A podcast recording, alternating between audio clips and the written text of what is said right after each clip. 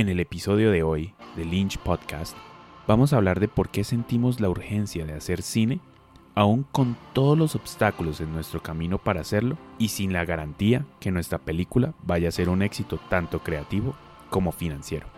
Entonces, ¿por qué nos torturamos para hacer cine?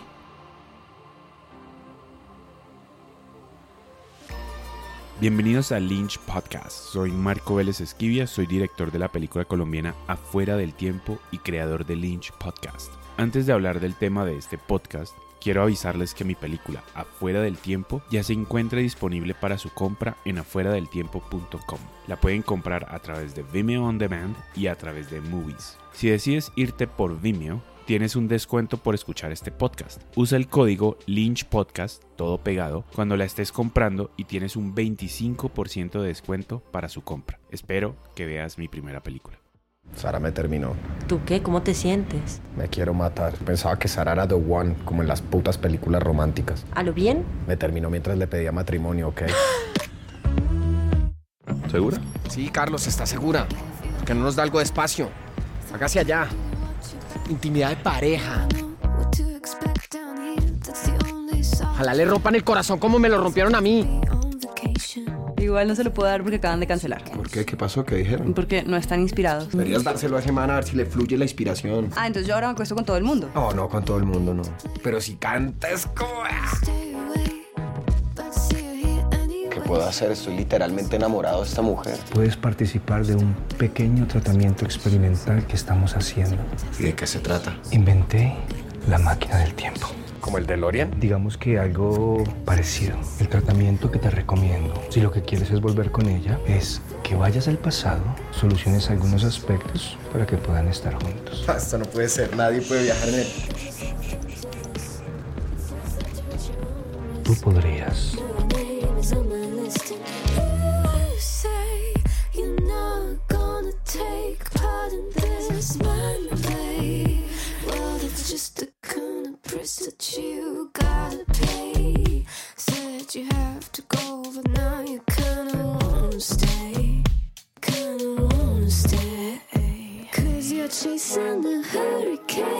Vaya al psicólogo o algo. Pues ve tú a. Ve tú a comerte el pipí de Carlos.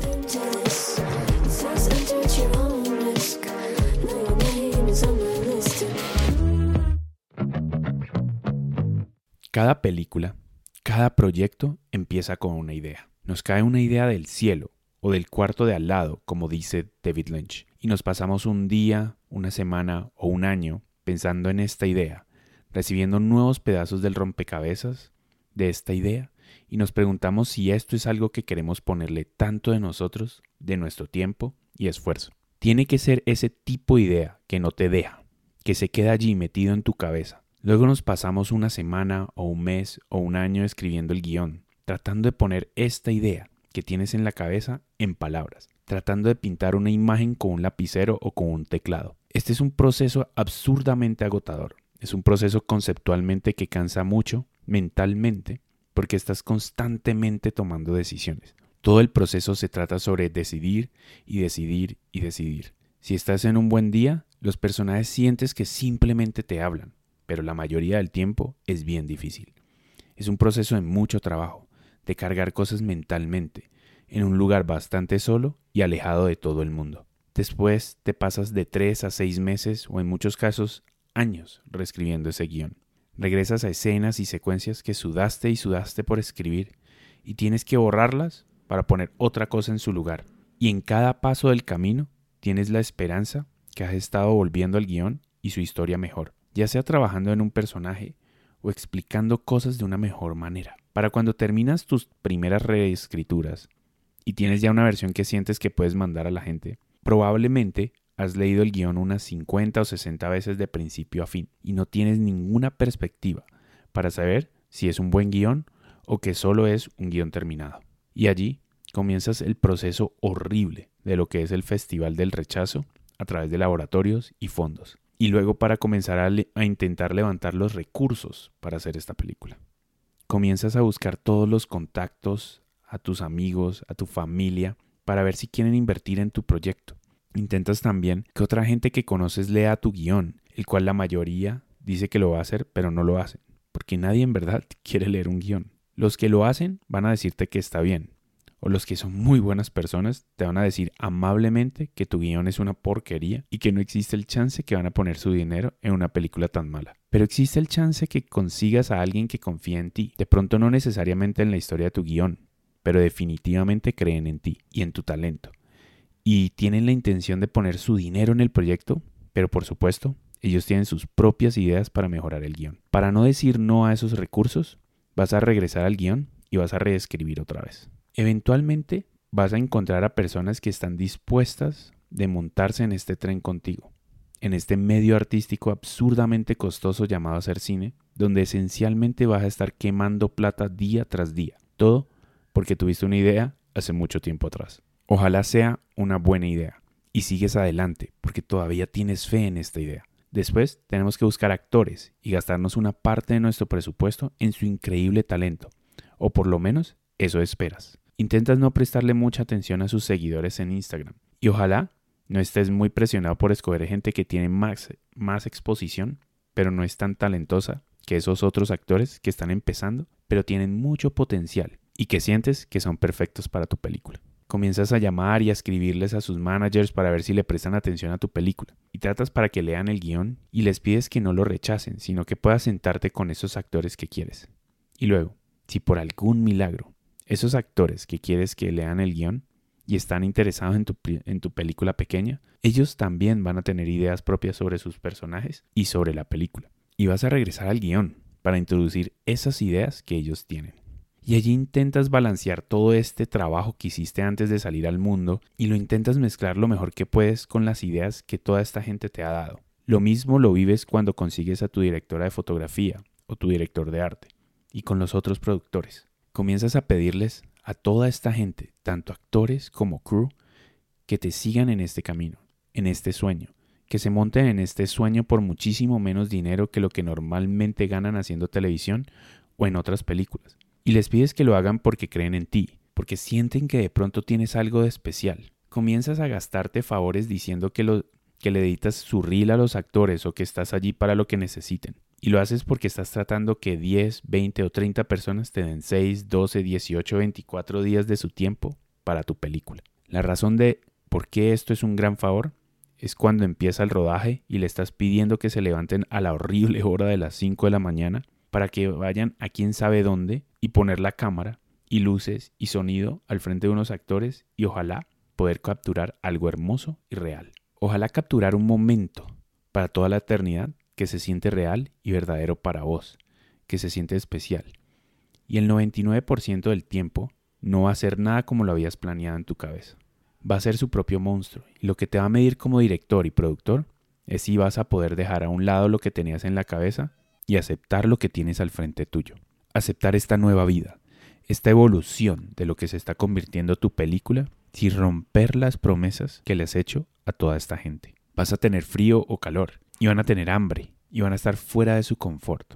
Pero la única diferencia es que ellos te van a culpar porque tú eres el que les dijo que había que subir y conquistar esa montaña. Puede ser que sea muy divertido el rodaje, pero siempre, siempre va a ser difícil porque estás intentando no gastarte esos 100 pesos, sino que estás intentando negociar hasta un tinto, mientras estás intentando poder filmar más y más en el día, intentando negociar con el Dios del tiempo para que te dé un poco más de tiempo. Prácticamente estás intentando hacer una película por muchísimo menos dinero que lo que se gasta la mayoría de la gente. Unos días van a ser mejor que otros. Unas escenas van a pasar sin mucha dirección y otras van a tener que trabajarle tanto en el set como luego en postproducción y otras escenas se van a sentir como meh, pero sin ninguna razón aparente así se vea bien y las actuaciones sean buenas. A veces es la escritura de la escena o simplemente cómo te sientes en el día. Debes tener un plan para ver cómo la escena puede mejorar, pero con el reloj diciéndote que tienes tanto tiempo. François Truffaut dijo que tú empiezas una película queriendo hacer una obra maestra, pero terminas solo tratando de sobrevivir. Y si puedes de alguna forma poder sobrevivir todo esto y filmar todo lo de la película. Entonces todo el mundo se va para su casa y siguen con sus vidas. Y tú te quedas allí, de nuevo, solo con discos duros llenos de material que tienes de alguna forma juntar para que se vuelva, para que se vuelva en una película que puedas comercializar y recuperar la inversión. Te vas a gastar los próximos seis meses a un año tratando cómo coger ese material y volverlo, que, volverlo para que cuente una historia. Y cómo todos esos pedazos pequeños de drama y comedia pueden ser cosidos para contar algún tipo de verdad emocional. Esperas que tu idea haya sido lo suficientemente fuerte cuando empezaste, que el guion haya sido lo suficientemente bueno. Esperas que la gente con la que trabajaste fueran lo suficientemente buenas en su trabajo y que creyeron en tu visión, para que después no estés arrancándote los pelos en postproducción, tratando de arreglar todos los problemas que pueden surgir, como que porque no tienes cierto plano, o como que estos planos no cortan bien, o que este audio no es el mejor, o que esta otra toma quedó en fuera de foco. Esperas que todo se vea bien y se sienta que está bien junto. Y lentamente, como una escultura, algo toma forma. Y como hiciste con el guion, lo ves y lo ves y lo vuelves a ver cada vez que vas refinando. Comienzas a cortar cuadros, luego segundos, luego planos enteros, y luego terminas cortando escenas completas, que sabes que hiciste de todo por conseguir, pero lo haces para hacer que la película sea mejor. Probablemente durante este proceso no hay recursos en el presupuesto para que puedas vivir de solo estar en postproducción de tu película. Entonces vas a tener que dejar la película allí esperándote mientras vas a trabajar en otros proyectos o en tu trabajo diario. Y entre esas dos cosas vas a, vas a tener que dejar a un lado tus relaciones de amistad, a tu familia, solo para tratar de terminar esta película. Saltándonos todo el proceso de vender la película, que es algo que hablamos bastante en este podcast, cuando ya la película sale por fin en salas de cine o en una plataforma de streaming o en VOD, esperas que la gente que vaya a verla no vaya a no vaya a saber por todo lo que pasaste y viviste. No van a saber cuánto te gastaste y todo lo que costó para poder hacerla. Esa gente inocente van a comparar tu película con la última película de Hollywood o con toda la historia del cine. Te van a comparar con alguien que tuvo seis meses para filmar su película con un equipo de diez veces el tuyo te van a comparar con esa película escrita por uno de los mejores guionistas que ha producido el mundo. La gente no va a saber los obstáculos que tuviste que sobrevivir para poder hacerla. Y ellos van a compararla con las otras películas que les han gustado. Probablemente van a decir que tu película no es buena. Y vas a tener que estar bien con eso. Y decirles que gracias por, por su opinión, así no se la hayas pedido. Entonces, ¿por qué carajos hacemos todo esto? Realmente, ¿por qué lo hacemos? ¿Por qué escogemos esto? Y no solamente eso, sino que nos metemos y peleamos por hacerlo, gastándonos millones de pesos estudiando en alguna escuela de cine, pasándonos años tratando de volvernos buenos, haciéndolo mientras filmamos comerciales y videos corporativos para tener la oportunidad de hacer una película algún día. Pero ¿por qué lo hacemos? La verdad, no puedo hablar por todo el mundo. Así lo intenté. Solo puedo decir que yo lo hago porque no tengo otra opción. Literalmente no tengo otra opción. El cine está en mis venas, en mis células, en mi alma, es parte de mí. Es la única razón que he encontrado que me hace olvidar el pensamiento que algún día voy a morir. Amo poder resolver todos esos obstáculos que se ponen en el camino para poder hacer mis películas. Sé que no voy a poder hacer la película exactamente como quiero, exactamente como está en mi cabeza. Y amo pelear con la imposibilidad de hacerlo. Y este es mi sueño desde que tengo uso de razón y probablemente desde mucho antes de eso. Pero sobre todas esas cosas, creo que lo hago porque siento una alegría poder tener una pequeña idea que lentamente recibe otra idea y otra y otra y algo comienza a formarse y parece ser algo bueno, pero todavía no lo puedes ver muy claro, pero comienza a hacer clic y sientes una emoción, un sentimiento, una verdad que quieres volver real, en algo tangible, en una experiencia emocional y hacer que otras personas puedan tener esta misma experiencia que te imaginaste. A veces se tiene éxito y en otras no. Pero ese es el reto y ese es el por qué seguimos este camino, este llamado a hacer cine, a contar historias.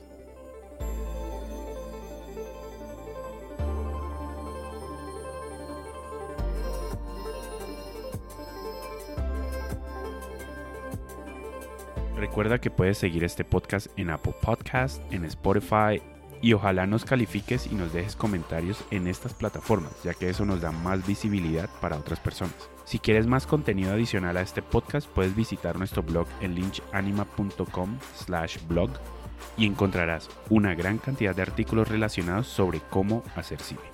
También te puedes suscribir a nuestro newsletter, donde recibes al email los últimos episodios del podcast, así como los artículos más destacados del mes de nuestro blog. Recuerda que nos puedes seguir en nuestras redes sociales en Facebook e Instagram para estar enterado de todo el contenido que estamos generando. Y con eso los dejo. Buena suerte y nos vemos allí corriendo en el maratón. Mi nombre es Marco Vélez y esto fue Lynch Podcast. See you, amigo.